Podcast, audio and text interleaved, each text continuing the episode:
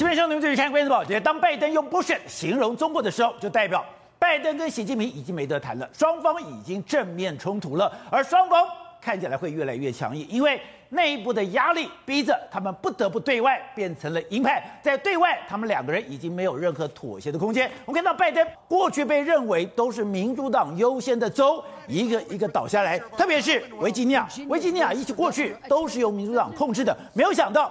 一个完全没有政治经验，而且他只形容说：“我就是小川粉，我就是一个川普的支持者。”这样的人竟然打败了现任者，还不是如此？我们看到了纽泽西州，这根本就是一个民主党州，现在也是由共和党领先。所以，如果这两个州都翻盘的话，那对拜登来讲，那当然是一个天大的打击。而对习近平来说，现在全世界都要问。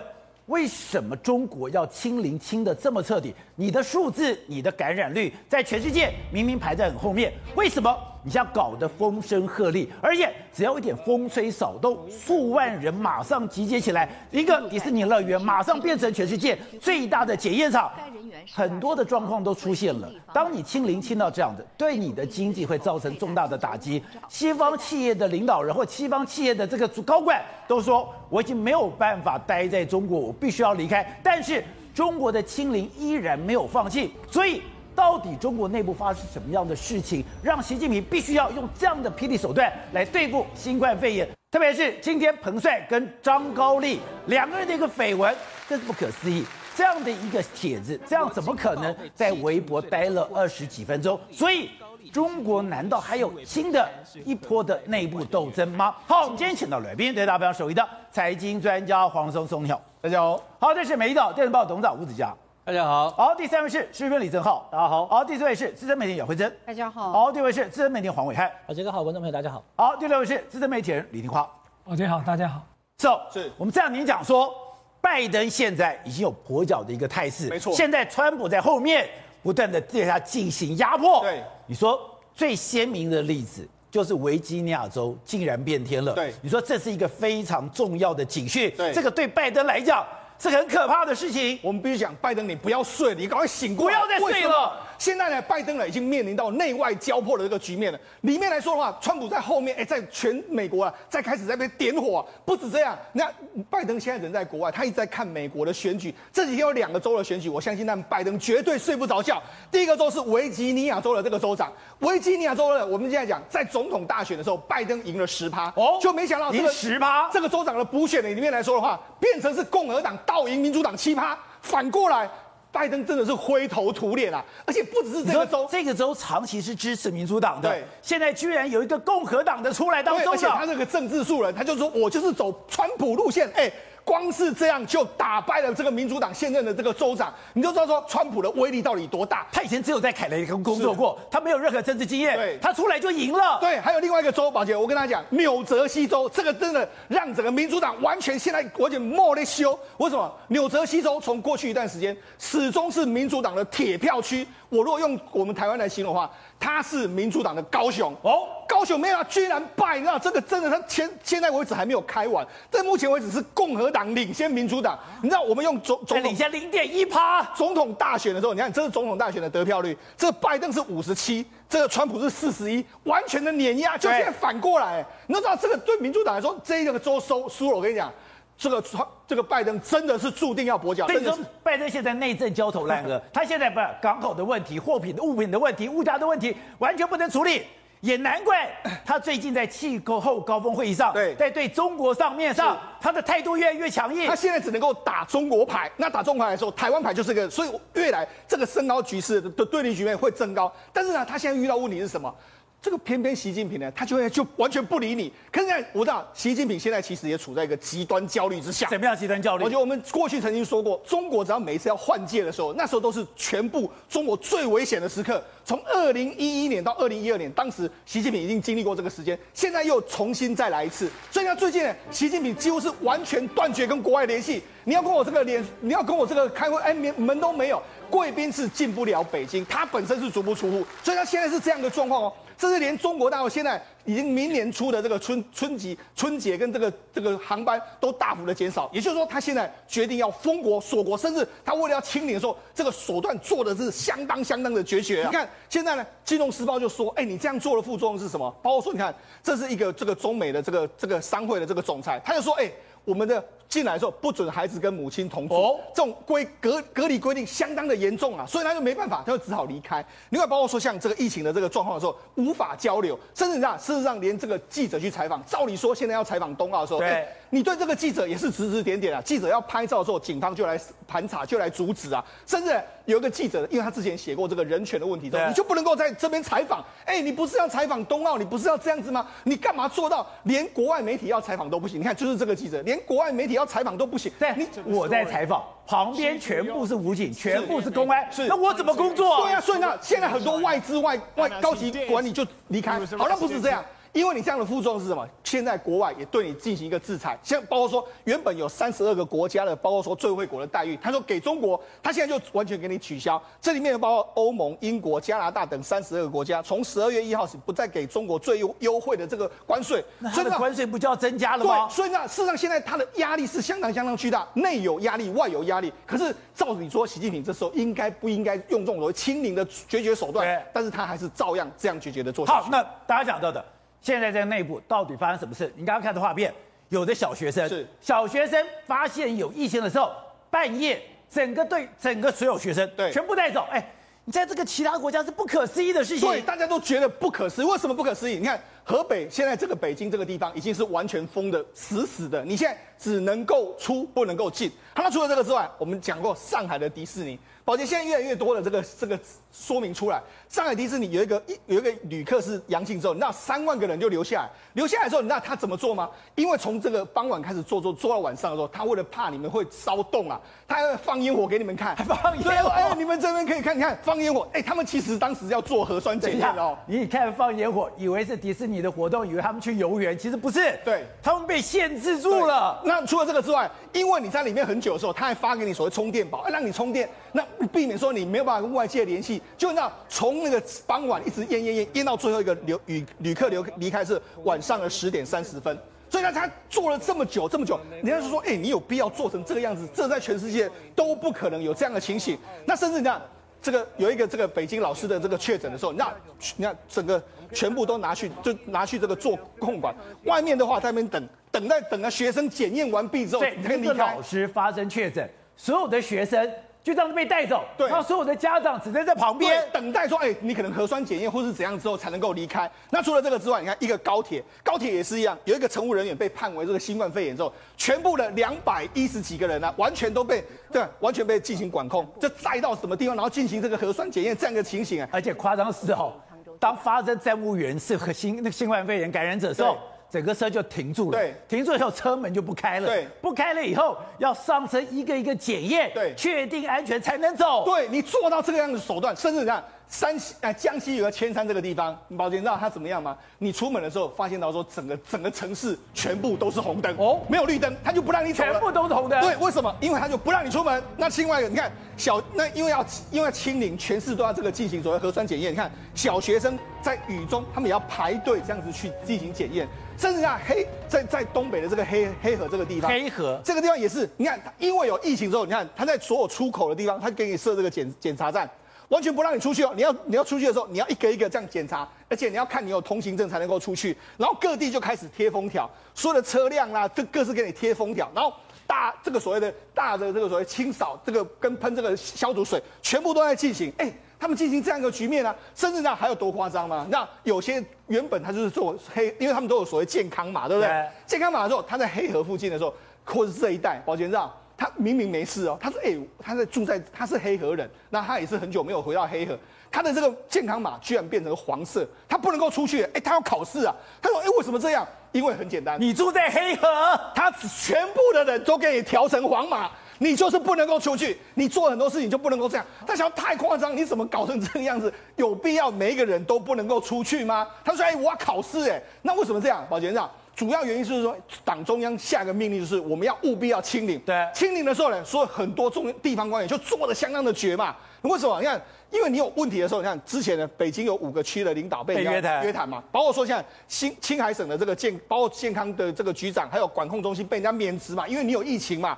内蒙古也是一样啊，这个阿拉善盟的这个之前的，包括说建卫健委的主任、副主任，因为你有疫情就被免职啊。那包括说甘肃的这个天水一样被免职啊，甚至还有很夸张的，你知道？这个央视报道什么？他说卫健委卫健卫健委的这个官员说了，如果民众违反这个疫情相关，要追究法律责任。那你知道法律责任是什么吗？哦，你知道吗？死刑，死刑，哎、欸，就太夸张了，构成危险的这个方法，危害这个公共安全罪的话，最高可以判处死刑，哎，哎，你也太夸张，你到底是在面对怎么样一个敌人啊？所以中国现在既然我会被处分，对，现在就全部油门踩到底，对，我宁可。错杀一万，不可放过一人。那其中里面最惨的、最惨的，我必须讲，就是这个城市云南的瑞丽。我们讲嘛，他从以前到现在，他已经被这个解禁好几个月了，都完全都出不去。他其实，其实他这个地方是位在他跟中南半岛，包括缅甸一个非常重要的地方。他这个地方过去都在交易市，这个玉石，它是全世界玉的这个非常大的这个交易站。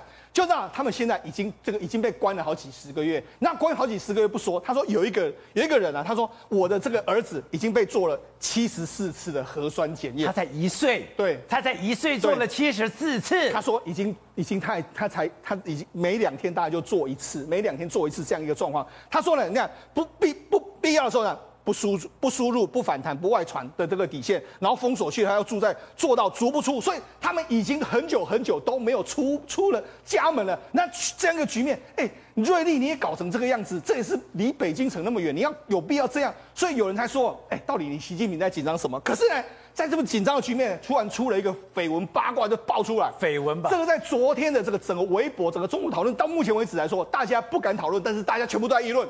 这就是彭帅不敢讨论。对，彭帅，彭帅呢，他居然出来说，哎，他跟这个之前的副总理张高丽有所谓的这个，他们有这个不正常的男女关系。那这个时候为什么这时候很很紧张？因为张高丽他就被人家认为说他是标准的江派的一个人马。就在这个时候丢出这样配合是中国现在的整个政治气氛的时候，你就觉得，哎，这个更非比寻常。这从这些蛛丝马迹，你就感感觉出来，目前的习近平显然一定是相当相当的紧张。好，董事长。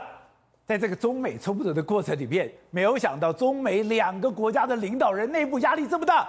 现在对拜登来讲，我已经输了一个维吉尼亚，我再输掉了纽泽西，那对我来讲，我就真的提前跛脚吗？还有，习近平这个清零，清到毫无人性，清到了说这个说草木皆兵，也太夸张了吧？宝杰，我跟你说明一下哈，习近平啊，从接掌。最高领导以来的第一个最重要的政绩是什么？是什么？打贪腐。对，打贪腐把他怎么推往一个高峰，变成获得了人民的很大授权。所以其其实他跟官僚系统跟派系的关系啊是越来越坏，越来越坏。但是他走叫做群众路线，第一个成功了，对不对？对。然后获得很大的力量跟授权，声望非常高。然后你知道最重要的第二件事情呢？这老天爷帮他忙，什么？就是清零，就是新冠肺炎。哦新冠肺炎它是全世界最大面积的感染，然后最快速度的恢复。对，他跟老百姓讲一句什么话？什么话？就是中国的制度的优异性达成世界第一的成果，人类的最大成就。事实如此啊！把丧事当喜事办。哇靠，这不得了了，老百姓服的服服帖帖啊。大部分民众完全接受习近平的论述，在中国完全服服帖帖，完全不得了，这是了不起的成就啊！所以他今天把这个清理，就是在彻底把它变成一个国家目标，变什么变变成什么情况？回不了头了。我不得了的事情，我跟你讲，第一个加大了政治的控制力，对不对？对。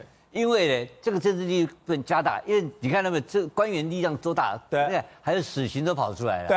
然后呢，第二个是什么？我觉得最妙的是，我让你不能出门。所有的街道都是红灯，然后这种事也干得出来，是减少了民众的活动力了。对，原来是不是上访？现在没有了，现在没有上访了，没有上访，不准到北京来上访个鬼头啊！所以我用清零当成借口，我可以控制每个人的行动，把降低整个民众的活动力降低，群聚没有了，群体事件没有了。彭帅这个事情呢，更怪异了。第一个，我现在讲清楚的就是说。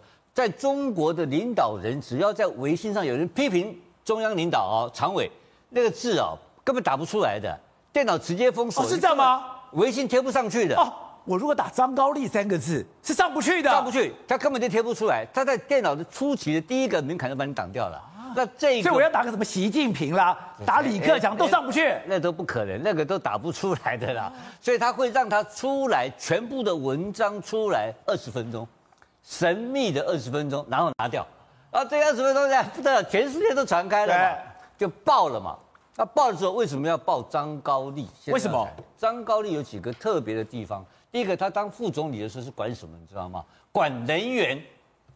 习近平现在查什么？人员倒查二十年，倒查二十年，张高丽就查进来了嘛。然后张高丽还管另外一个更重要的东西，冬奥哦，他是冬奥小组主任。冬奥小组主任他负责冬奥的时候，他把人事都布局好了，你知道吧？现在韩正接过去也没有办法动，这些所谓的师级、处级，这冬奥的面积啊，三个省，一个是一个三个地方，一个天津、河北、北京，所有的交通。跟人事相关的动员力在冬奥的小组身上，那是张高丽在控制的。张高丽在控制啊，张高丽班底还继续控制啊。然后呢，第三个，他曾经当过山东省委书记。是。山东省委书记有一个最大的贪渎案，鲁人的案子，就是曾庆红的儿子把七百亿人民币的公司用三十五亿卖掉。我靠！七百亿用三十五亿卖掉，这是他，这都张高丽干的。五趴卖掉，他卖出去价格七百亿卖掉是只卖三十五亿卖给私人公司，把国营事业直接整个掏空掏掉。这是张高丽在山东省委书记干的事情。对，所以张高丽手上是很多大东西。他管人员的时候，那现在中国大陆什么东西出问题了？人员出大问题嘛，所以非要干他不可嘛。所以我认为这个后面一个冬奥一个人员。还是张高丽的人马控制，后面当然江西人马，所以这一波的清洗开始，就是要把张高丽残余的势力从这两个地方拔掉。那这个这个彭帅来讲的话，只是这中间的这个第一个导火索，第一枪而已，第一枪而已，第一枪而已。好，听话，刚才讲大家真的都不了解中国，以为说你现在会影响到经济，你应该会放松，没有想到我清零踩到底，真的是说。我透过这个手段来控制整个中国吗？而且你曾经讲过，中国是这样，上面放个屁，到了底下就变成雷了。所以我现在要求你清零，底下就宁可错杀一万，不可放过一人。对，宝爷是这样子，大陆是这样，大陆对官场，因为它不是老百姓普选，所以它的官场有一个问责制制度 （accountability）。所以问责制度里面对公务员要求的几点是反腐、倡廉。依法行政，还有重大安全事故你有没有控制好？那重大安全事故包括公安、食安，我们看到的天津气爆、河南大水、山西、河南的煤矿矿灾，就是死亡人数。死亡人数一多，你就一定是书记、市长或者省部级，就是拔掉官位。所以人数是一个很重要的检验，你有没有把官做好？这个就是问责制，大陆的问责制的最大的一个特色。难怪中国每次发生大事的时候，都在那边纠结在人数上面。是，那而且他这次为什么这么严密？就是说，二零零二零三年的时候，其实两岸华人呢、啊、都有受到这个 SARS 疫情，当时 SARS 的影响。对。所以他是广东有人吃了蝙蝠嘛，传到了香港，到台湾，到东南亚，然后才到西方。所以那个时候大陆跟台湾就刻骨铭心记忆，所以两岸现在都想清零，这是。很深层的埋在心里的因素。那另外还有就是，大陆很想洗刷武武汉肺炎这个词的污名。可是这个部分是讲，你清零先到现在，大家觉得，哎，这个对你的经济已经造成影响了。现在很多企业的高管都说，我已经待不下去了。我怎么会来了以后，你居然要我老婆跟孩子不可以在同一个地方，而且我们会受到很多的管制？这不是把你的经济、把人都把这个资金都吓跑了吗？其实真的不变，就是这个东西，但是他们能接受。譬如说。我们从台湾要去武汉，我们飞到上海落地十四加七，到武汉再十四，回台湾再十四加七，两个月不见了。这是你在大陆做生意的移动成本，所以外商也会有这个感觉。我不是说我今天到了中国我十四加七，是我到了上海十四加七，我要从上海离开别的地方还要再加十四天，到了武汉再十四天，回台湾再十四加七，所以你的移动成本现在快要两个月，谈事情可能谈短短的几天。这就是现在真实的感受。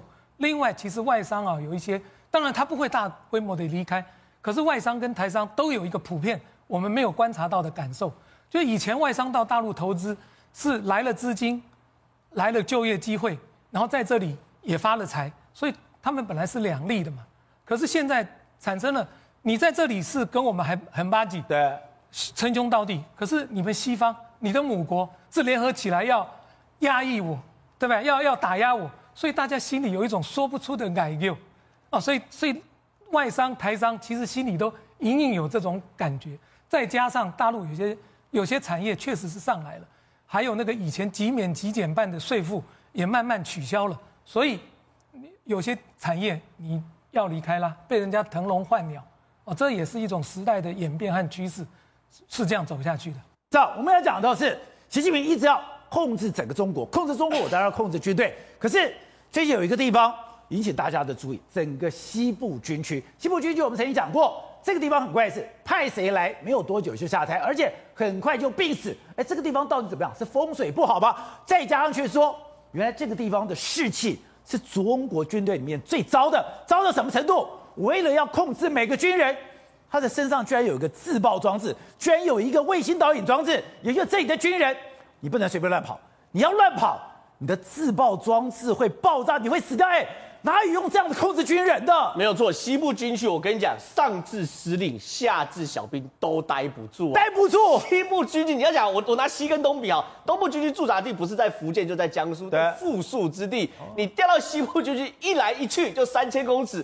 我不要讲训练，那是苦寒之地。苦寒之地，我连高山镇都搞不定吧，对不对？结果现在最现实，西部军区一年换四个司令，有的人呢是届退，这没有问题；有的呢待两个月就下台，有的人去十个月就死掉，病逝。现在还有人讲说他被下毒，但是病逝还下毒不知道。然后呢，现在换新的嘛，九月六号刚上来，不知道可以待多久。西部军区，我你要想哦，连司令都待不住，那小兵怎么可能待得住？所以呢，现在中国现在传出来了。为了要怕他们这个所谓小兵哦跑走，结果呢，在他们头盔上装自爆装置啊！这个自爆装置有真的有自爆装置？他们是这样，他们是介绍说，现在呢，我们给西部军区呢布置这个高科技头盔，这个头盔里面呢有夜视、有摄影、有导航啊，甚至有通讯，这都合理，对不对？它里面这样说，有一个叫做远端遥控自爆装置，这什么东西？如果远端遥控自爆，你要搞清楚，我们都知道特务牙齿里面不是都会有些毒吗？对不对？我被抓的时候，我可以自己把牙齿里面有氰化钾。对，这 OK。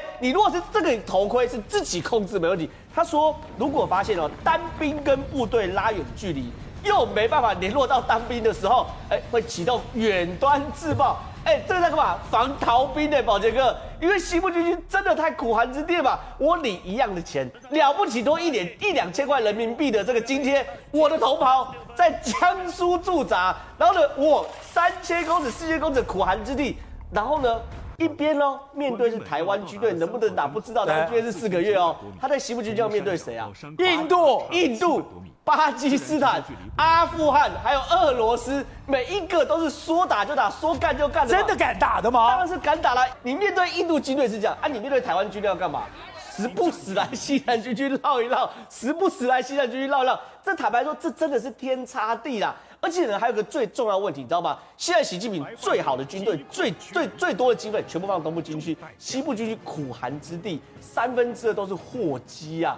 你要想想看，最好歼二十、歼歼二十跟轰二十都在东部军区，对不对？西部军区面对的军力很强哦，可是你只有歼十六跟歼十一，这是第二个最难的地方。就第三个，习近平给我出考题，要求西部军区既然要驻扎到阿富汗，那对西西西部军区来说，哎，你不要开玩笑，他们要去阿富汗，对，这哎这不要开玩笑，这连美军都咬不下的硬骨头哎。西部军区只有二十几万人，这二十几万人有个大问题哦，它里面三个集团军二十几万人，有有个集团军哦不打仗的。